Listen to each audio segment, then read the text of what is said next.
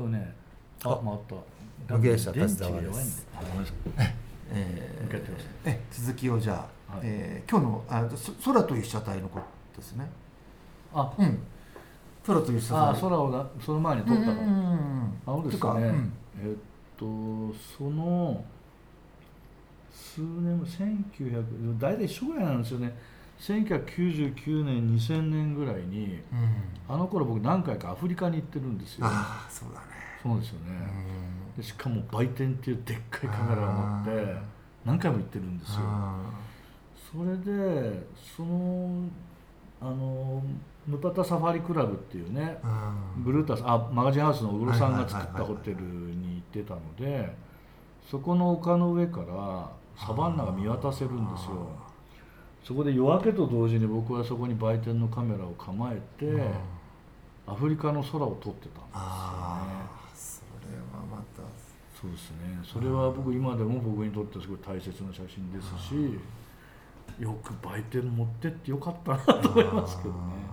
その空の写真っていうとなんか僕が一番最初に思い浮かべるのはやっぱりフリカのアフリカの空特別な空が特別っていうよりも、うん。そのたわいもない日常の上に空があるっていうふうにして僕は撮ってるじゃないですか、うん。アフリカのサバンナがすごいのは、うん。常に100キロ先の山が目視できるんですよ、100キロ先の山が常に日常的に見えてる場所ってあんまりないから、そうだね。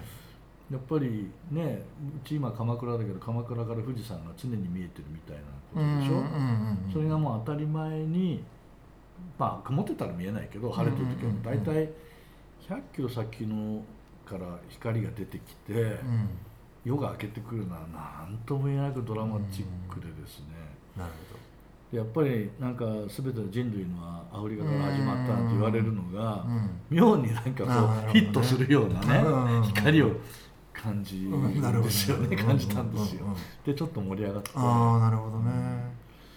でなんかね今思うとやっぱり振り返って見てみるとやっぱ光が本当にこう密密集してるっていう言い方が当たっているような空の写真がやっぱアフリカの空ではうん。写ってるような気がしますねでそのまあ何回も繰り返して出てくる日常？あはい。そのまあ僕なんかで、まあ、それ僕僕はちょっとまたあれかもしれない、まあ、一般人代表としてはいということで、まあぼそのアフリカの大地とかっていうともう非日常なわけじゃないですか。一般の人からするとね。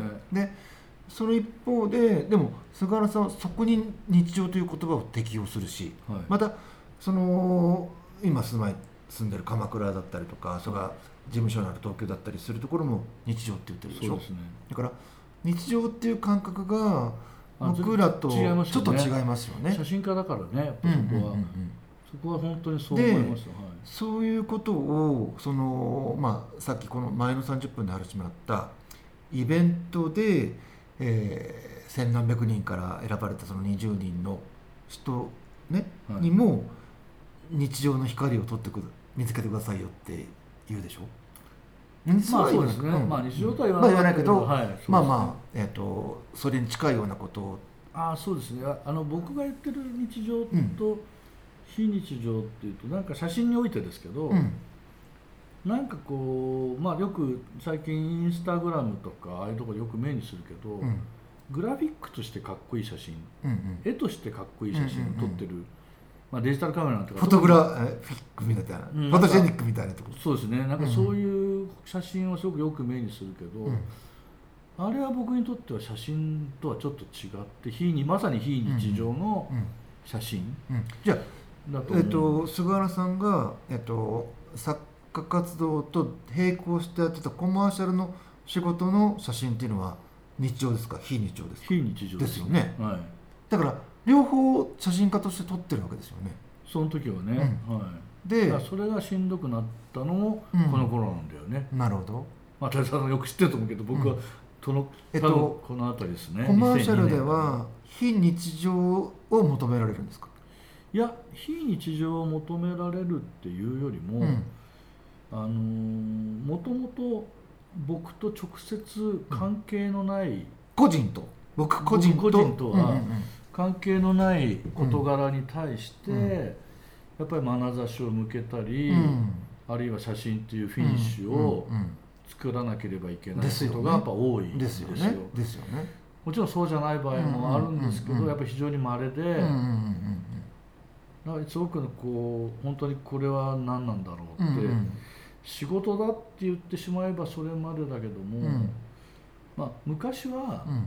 まあもうこの年になったから言ってもいいと思うんですけど、うんうん昔はそんなことは一切言わなかったし、ん。仕事は仕事で一生懸命やってたし、うん。でも本当のことは、うん。僕は仕事をしながら、うん。それで稼いだお金とか時間で、うん自分の写真を撮るぞ作るぞみたいなうん。思いがすごく強くて、うん。すごくこうなんか心の中ではすごく分かれてたんですよ。なるほど。やっぱり。うんうん。割り切ってたわけじゃなくて分かれてた、うんうんやっぱそれが長く続けてるとだんだんしんどくなってきて、うんうんうん。やっぱりそれはできるだけ重ねていかないと嘘になってしまうなと思ったので、ちょうどこの2002年ぐらいから、うん僕はちょっと仕事の仕方を変えてくなるるんですよね。ね。うん。だからそれも仕事を僕に発注してくれる人うん。の気持ちはありがたいじゃうんないですか、うんだからその人たちに対するなんかこうできるだけ傷つけないようにというかうん。迷惑をかけないよううんに嫌な思いをさせないようにっうん。ていうのは心がけたつもりだけど、うん。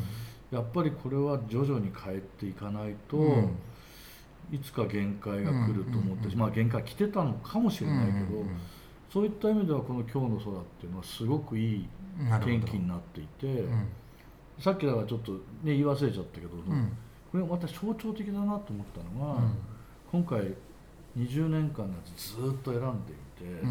やってるとやっぱね2002年いいんですよ、おー最初の1年がうん最初の1年やっぱりいいんですうよ、ん。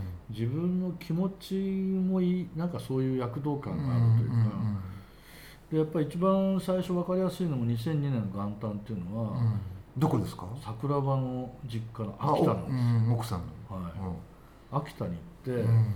今日から始めるってなって、うん。お父さんになんつ義理のお父さんに何つったか分かんないけど、うん。お父さん連れて空が広い場所に行きたいって多分言ったと思うんですよ。で大型村のねうん。雪景色の大型村に連れてってもらっはいいいとこ行きましたね。てそれを撮ってるんですよ。へで2日はねえうん。多分僕だけ先にうん。帰ってきてるんですよ。おう。何があったのか仕事だったかもしれないけど、うん。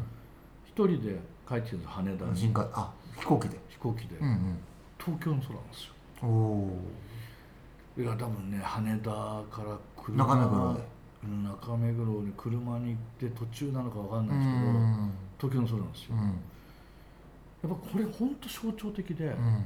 この秋田とうん。この東京で、うん。もう今僕そんな感じじゃないですか毎日の生活が、うんなんかどこにいるのかよくわからない感うんじで,、でしかもなんかそういう秋田の冬のうん。なんか雪原うん。みたいなところと、東京の高速道路が映ってて、あ空がその時は青空だったーけど、うん。やっぱその2枚ってすごくやっぱ象徴的だったし、あとはやっぱりあれですね、あのー実はあのー出版写真うん。奄美大島にうん。久保さんと一緒うにん。出版写真を撮りに行くのもうん。2002年なんですよ、そうするとそこにはパイザーさんも来てくれた懐かしいうん。神の子っていう場所の合宿所が映ってたりとかね。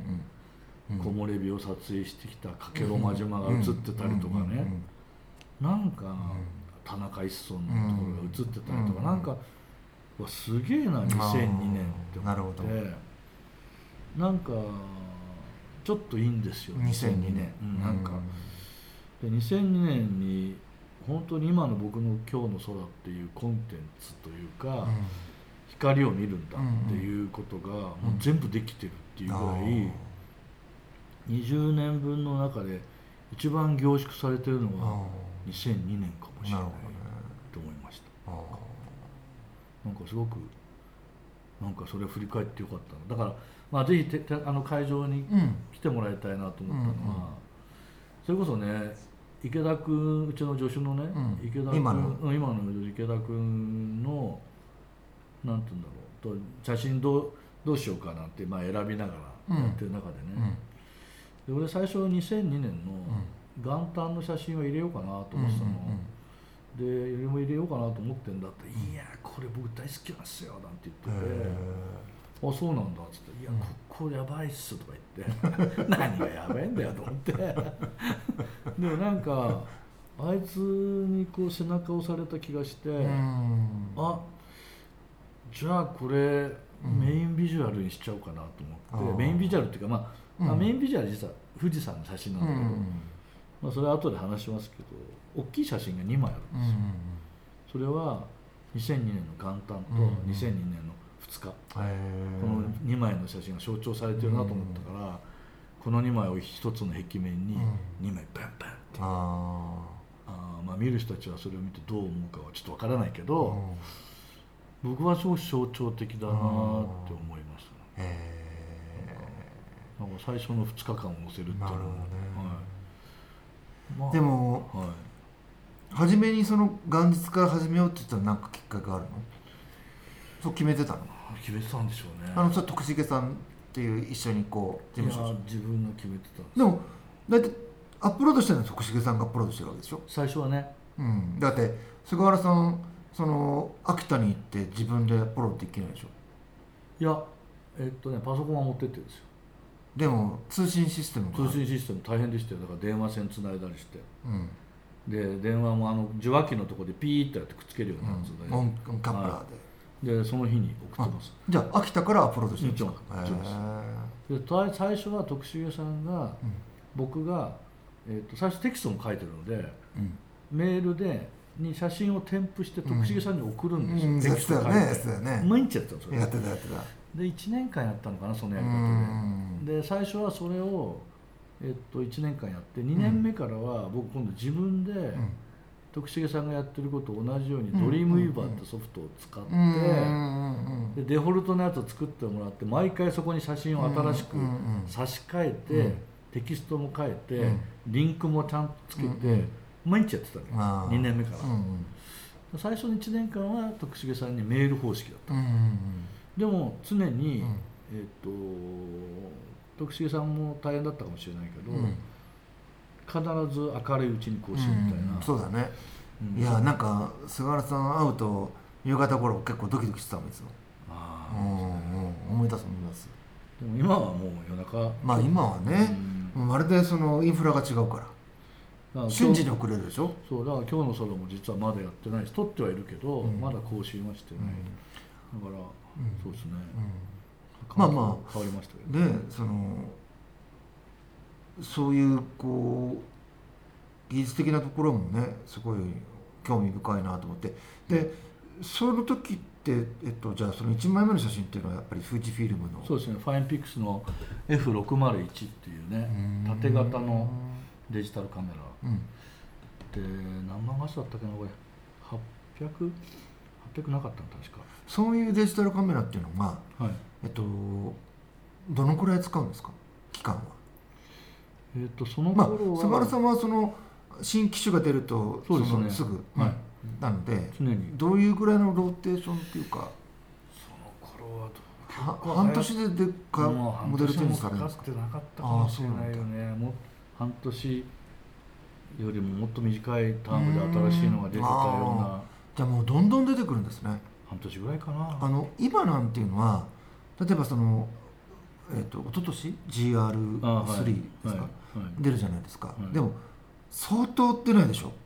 そそうですね。ね、はい、そうですね。2年周期かな。そうだよね、はい、その頃っていうのはもうすごい早い周期で、まあ、でも特にね GR っていうカメラはちょっと他のカメラと特殊なんですよね。最初からやっぱりベースの作りもしっかりしてるので、最初に出たのが2005年かな、で僕初代のやつからずっと使ってますけど、やっぱりそれ2年ごとに出ていて、で全機種使っていて、あこれ面白いんですよね。今回その全20年分見たじゃないですか、そうするとやっぱりこうあこの時の写真いいなっていうのがやっぱあるんであ、いいなっていうか正確に言うと好きだなって言い方の方が正しいかもしれないですね。っていうのはやっぱりデジタルカメラはいい意味でも悪い意味でも進化していて、うんうん例えば今のデジタルカメラはそつなく綺麗、うん。っていうかすごく綺麗。うん。嫌な言い方すると綺麗すぎるっていうか、解像化っていうのね、うん。解析っていうかまあよよりシャープに映るように、うん。シャープ。シャープにだからこ細かくうんうん陰影にしても細かく、自分人間のが見え目が見えてないところまで描こうとするぐらい克明に描こうとする傾向が全体的に多いんですよ。でまあ白いところは白く飛ばないように、ハイライトは飛ばないように、シャドウは潰れないように、うんうん。いいことなのかもしれないけど、うん。僕は好きではないんですよ。ね。どうして？だって光はパーンと抜けてた方が、うん。抜けがいいって言葉あるじゃないですか、やあるね。っぱ抜けがいい方が、うんうん。そこに光がある感じがすごくするから、うん。気持ちも一緒にいけるんですよ。だけど今は抜けないようにしてるわけ。抜けないんですね。へでシャドウ部もうん。潰れちゃっていいんですよ、うんうん見えなくたっていいんうんですよ、パッと見た時に影のところの内側のところまで見てないから、うんうん。やっぱり、うん。そこはガッて潰れちゃっうんてもいいぐらい、うんまあ黒は締まっててほしいんですよ、うん。やっぱりそのなんていうのコントラストと、そうするとなんか硬いっていうんじゃなくてやっぱりなんて言えばいいんだろうな、あとまあもともと写真っていうのは暗いところはもともと得意じゃないんですよ、うん光がないところは、銀塩の時代はね、うんそうだね。でも今のデジタルカメラはご存知のように夜でもすごい綺麗に撮れるから iPhone でもね、暗いとこも強いんですよ、それは技術的な進歩と、ああとセンサーが違うやっぱりあで今のデジタルカメラは主流は CMOS センサーっつって、うん。ちょっとそのなんて言うんでしょうかね。そういう暗いところに強かったりとか、うんうん。階調表現だからうん。あと転送スピードが速い、うんうんだから動画とか、うんそういうのはいいんですけど、うん。僕動画やってるわけじゃないから今のところ、うん。動画のカメラはそれでいいんですけど、うん。普段今日の空でパッて写真撮ってるから、転送スピード別にそんな速くなくてもいいし、うん解析もそんなに低くなくていい高くなくていいっていうか、そうするとむしろ光の印象が映ってほしいわけですよ。でそれを見ていくと、でやっぱり歴代の GR うん。今の GR3 っていうのはすごくいいカメラだと思うんですよ、うん。非常にバランスのいい、うん。綺麗に撮れる。うん。だけど綺麗すぎる。あとも言える。だからバランスが良くて綺麗なんですけど、うん。まあ、失敗も少ないし、誰が撮っても綺麗に撮れるんですけど、うん。インプレッションズっていうかその印象がすごく薄い部分はあるかなと。なるほど20年そのまあ時にちょっとしたうん短期間にえー映るんですとかを使ったことがあるかもしれないけど、ね。ほとんどはデジタルカメラで撮ってるわけですよね。で機種的に言ったら何機種ぐらい使っていやもう数えられないぐらいね。あのメーカー的に言ったら。メーカー全部す。どだから富士、ハグキャノンキャノン。えーオリンパス。オリンパス。であとなんだリコリコニコンニコンライカライカあと何使ったのそんなもんか。それはみんなコンパクトデジタルカメラ。全部コンパクトであうん。まあたまに、うん。あのー自分が別の写真を撮りに行っていて、はい。そのついでに今日の空みたいなの撮る時あるんですよ、うん。らそういう時は今でも例えばライカの SL とか、うん。ああいうもの仕事カメラで撮っちゃう時もあったけ時もあどります。けれども、はいでも、基本はこん、うん、基本はコンデジっていう。あともう最近は iPhone ですね。iPhone で撮ることがあるすごい撮ります。へえ iPhone ってどうですか？iPhone も。iPhone っていつぐらいから今日のさとデビューしました？iPhone 今日の空デビューしたのは iPhone6 からですね。6? はい。し何年前ですか6って？6がこの間見てたらえーっとね2000何年？6 2000 678年ぐらいですね。あじゃなかったかな。10年2010年前後だったかような気がしますね。じゃあもう10年前ぐらい？そうですね。うんでそのぐらいからあれいいじゃんってなってへえあ写りがいいじゃんってこと？これでいいじゃん。あのねうん。デジタルカメラも面白くて、迷走していくんですよ。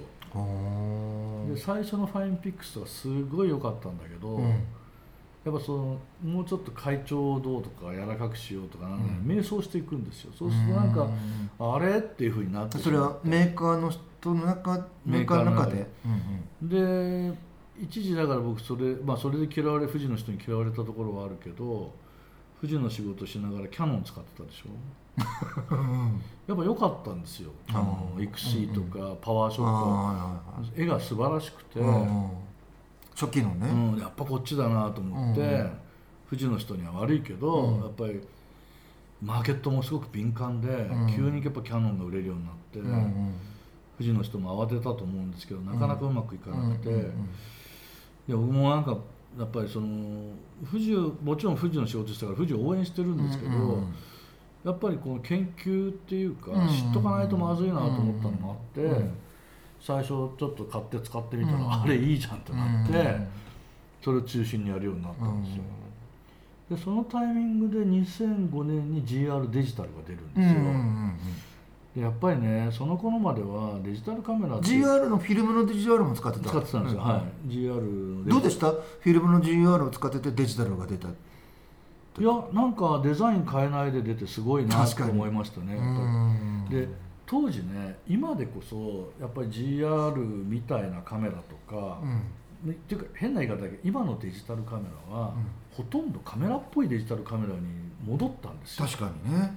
それまではデジタルカメラっていうと今までとちょっと違うカメラですようん。と言わんばかりのうん。トゥーデザインな、だ最初のファインピクス F601 も縦型だったし銀色で、うんなんかカメラの形じゃないんですようんね、でパワーショットなんかにキャノンのやつもなんかこうカシャって開けるみたいな、うんなんかカメラ今までのカメラとは違うんだぞっていうアイコンをうん。ものすごい出してたんだけど、そんな中で新鮮だったのは GR あれ？これフィルムのカメラと同じデザインじゃんっつって出たんですよ、なるほどね。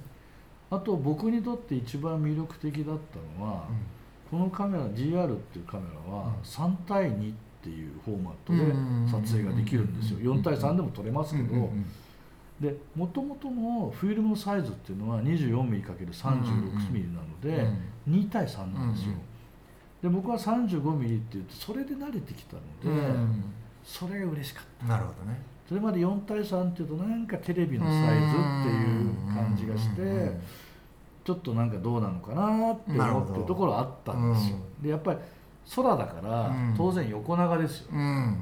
横長なのでうん。広い方がいいんですよ、うん。で GR は最初から 28mm っていう広角レンズがついてる。しかも単焦点。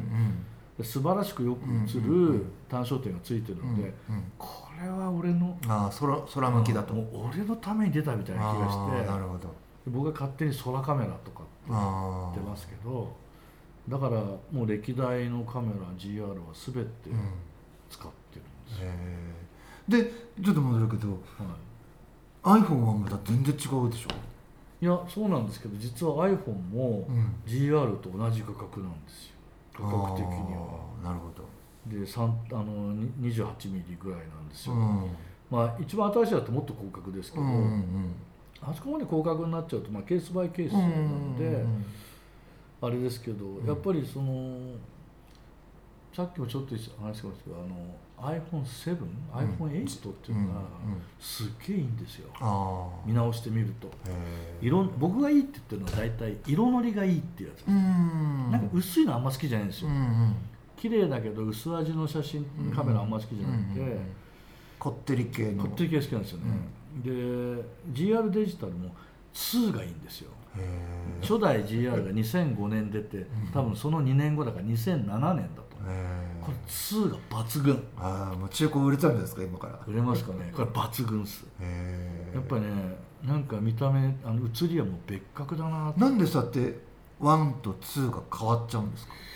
えっとやっぱり1もいいんですよ。うん。やっぱり一発目もいいんですけどちょっと進化するんですよね2あのでなんで僕にとって2がいいかっていうとあのせ毎セット今は当たり前ですけど毎1毎2ってあるんですよでこれ空カメラとか言ってるけども空以外でも使う時あるからメモみたいなのでそうするとあの空撮る時って結構急用するんですよ。あって撮る時ああなるからそうするとセッティングを僕は「毎日」っていうのに今日の空を入れてるんですけどそうあすると無限大にフォーカスは無限大、なるほどなるほホワイトバランスは太陽マーク、ど、うんっていうのを全部セットしたのがうんプログラムできるので、うんうんで普段は P で普通に取っててその時は毎日にしてピッていくっていう。これで登録したモードにするってことね。これがね2からできるようになったんですあよそうなんだ。これたまたま1と2があるんですけど、うん。これ1ないでしょこあ本当だ。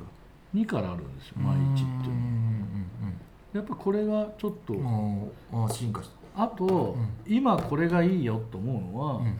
GR1 もいいんですけど、GR1 だと SD カード普通の普通の SD カード、旧型の、今のじゃなくてね、うん今の SDHC とか、XC か、うん。うんだから一番最初の SD カードで4ギガまでしか使えないんですよ。うん2からは SDHC の8ギガまで使えるんですよ、うだからやっぱすごく数も取れるし、転送スピードも速いから、うん一コマ一コマがちょっと速いんですよ、やっぱりこの GR デジタルいつからなくなっちゃったんだっけな？なんかあの最初の GR デジタルのやっぱりいいところっていうのは3からなくなっちゃったんだっけなもしかしたら、単用の電池使えるんですよ。だからバッテリーがなくなっちゃったとしても、ね単用の電池入れれば使えちゃうから、それはすごい便利だったんですよね。だからなんかそれを久しぶりに今思い出して実は今ここ数日は見直してから実は GR デジタル2で撮ってるんですよ今日の空。そういうことを過去もするんですか？え？だからそのどんどんどんどん機材が新しくなっていくんじゃなくてはい。ちょっと戻ったりすることもあるわけあるある。ですかへー。なんかありますね。あのへなんかね新しいカメラ買うじゃないですか、うん。使うじゃないですか、うん。あれ？って思う時あるんですよ。ー。ああれなんかねいまいちだなとか、ーうんっってなってくると、うん。あれ前のやつこれの方が良かったんじゃないの？て言って前のやつをそうそうファインピックスの時もあったの。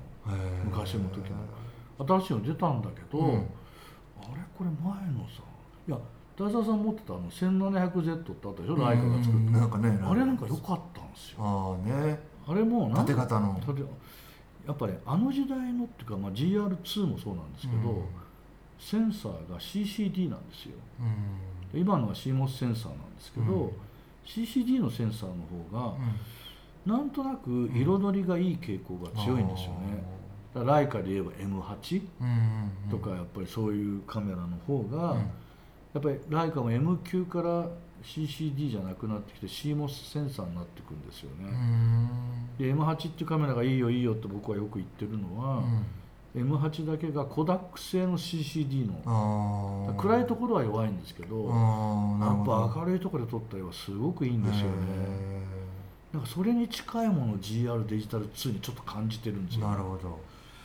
これちょっとなんかまあきっと欠点もね使ってれば出てくるんだろうなとはもちろんあるんですけど、なんかこうまあまあその一般の人その写真家の人とかではなくない一般の人って、はい。やっぱりそのデジタルカメラ特にコンデジって結構高いものは、まあ、ちょっとライカとかちょっと除くけど、はい。えっと、GR なんて10万円近くするわけでしょ今。そう十数万しますそうですね。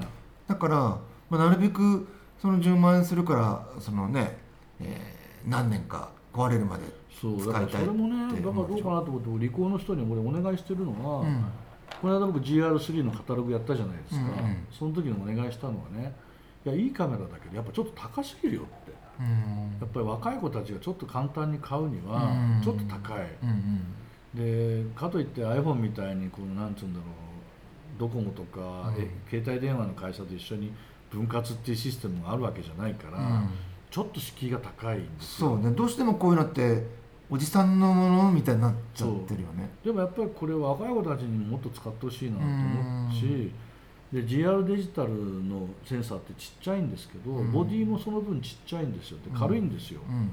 やっぱり重たくなってるんですよサイズが上がってる分だけね、だからもっと軽くてん値段が安いやつ、んセンサーちっちゃくなってもいいから、作ったら俺多分それ売れると思いますよっつってそれで売れたら作ってくれないかなって言ってたんですけどね、うん半分ぐらいの値段だったら随いや分できたらね。そう78万ぐらいでね。そうだよね。でセンサーちっちゃいセンサーで軽くて、でも今だったらスマートフォンに簡単に転送できるしあのリコーのねソフトウェアすごくいいんですよ、うん。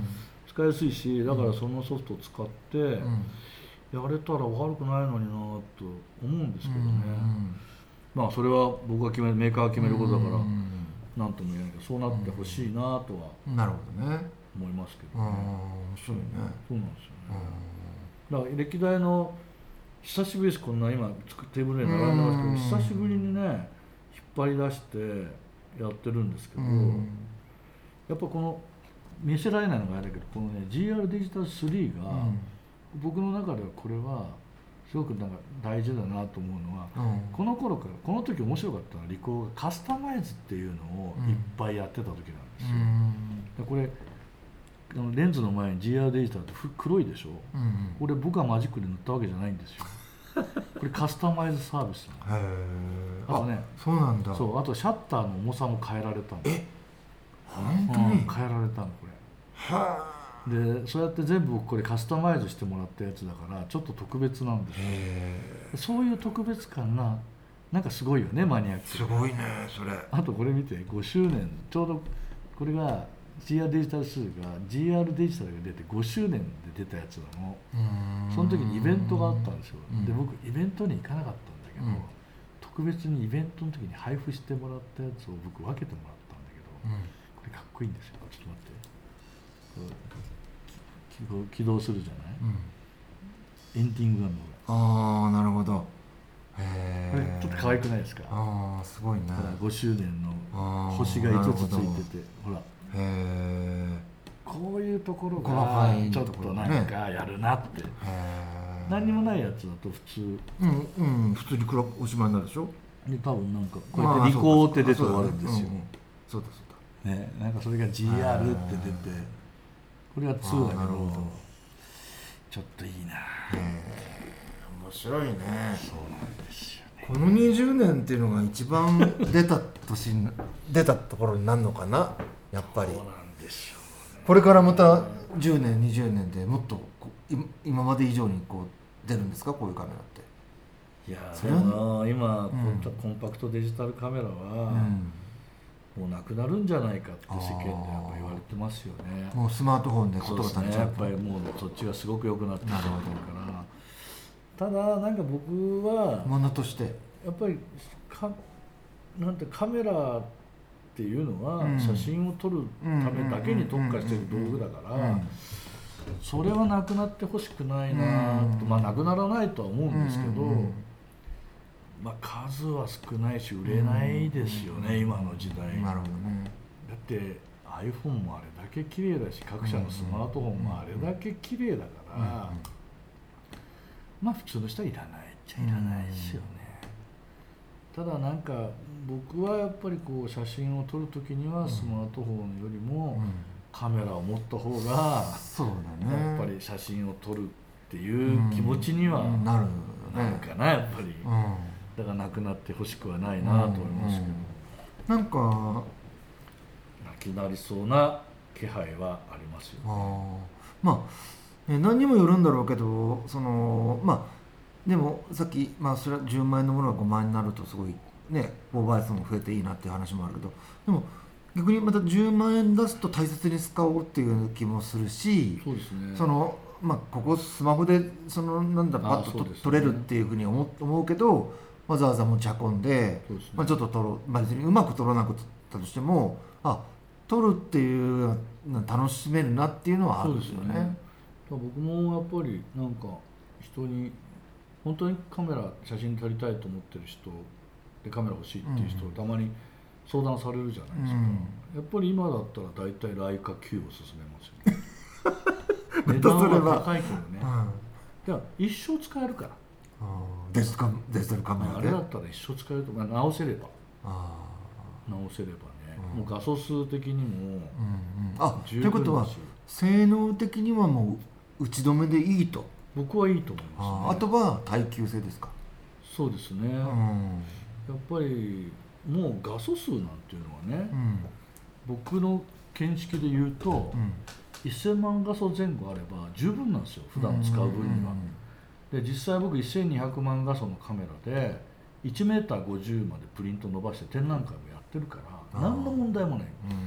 で普段普通の人が 1m50 まで伸ばすことなんかないから、うん、ということは必要ないってことなんですよ、変な言い方、ただ画質に問題があるんですよ画素数ではなくて、iPhone でも1200万画素なんですよ、スペックじゃなくて。スペックじゃないんですよ。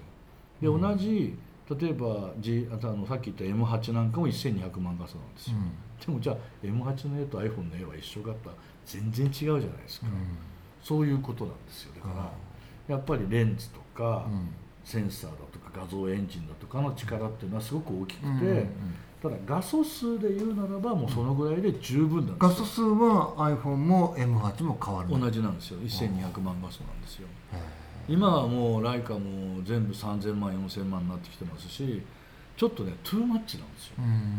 やっぱそこまでの画素数はいらないし、なんかちょっと大きすぎるなっていう僕は印象がもう出てきています、ね、でまだメーカーは大きくしようとしたりするところもあるし、GR なんかでもやっぱり随分画素数は大きいですよね、これ以上大きくならなくていいんじゃないかな、むしろ質を高めていってほしいな、まあちょっと可能性はまた30分が経ったんで、はい、えっと、まだまだそのカメラのことも聞きたいし、はい、写真のことも聞きたいんだけど、はい、えっと、ちょっと今もう少しそのデジタルカメラの話ね、えっと、今ちょっと中途半まだちょっと尽くしたような気がするんで、ちょっと続きでお願いします。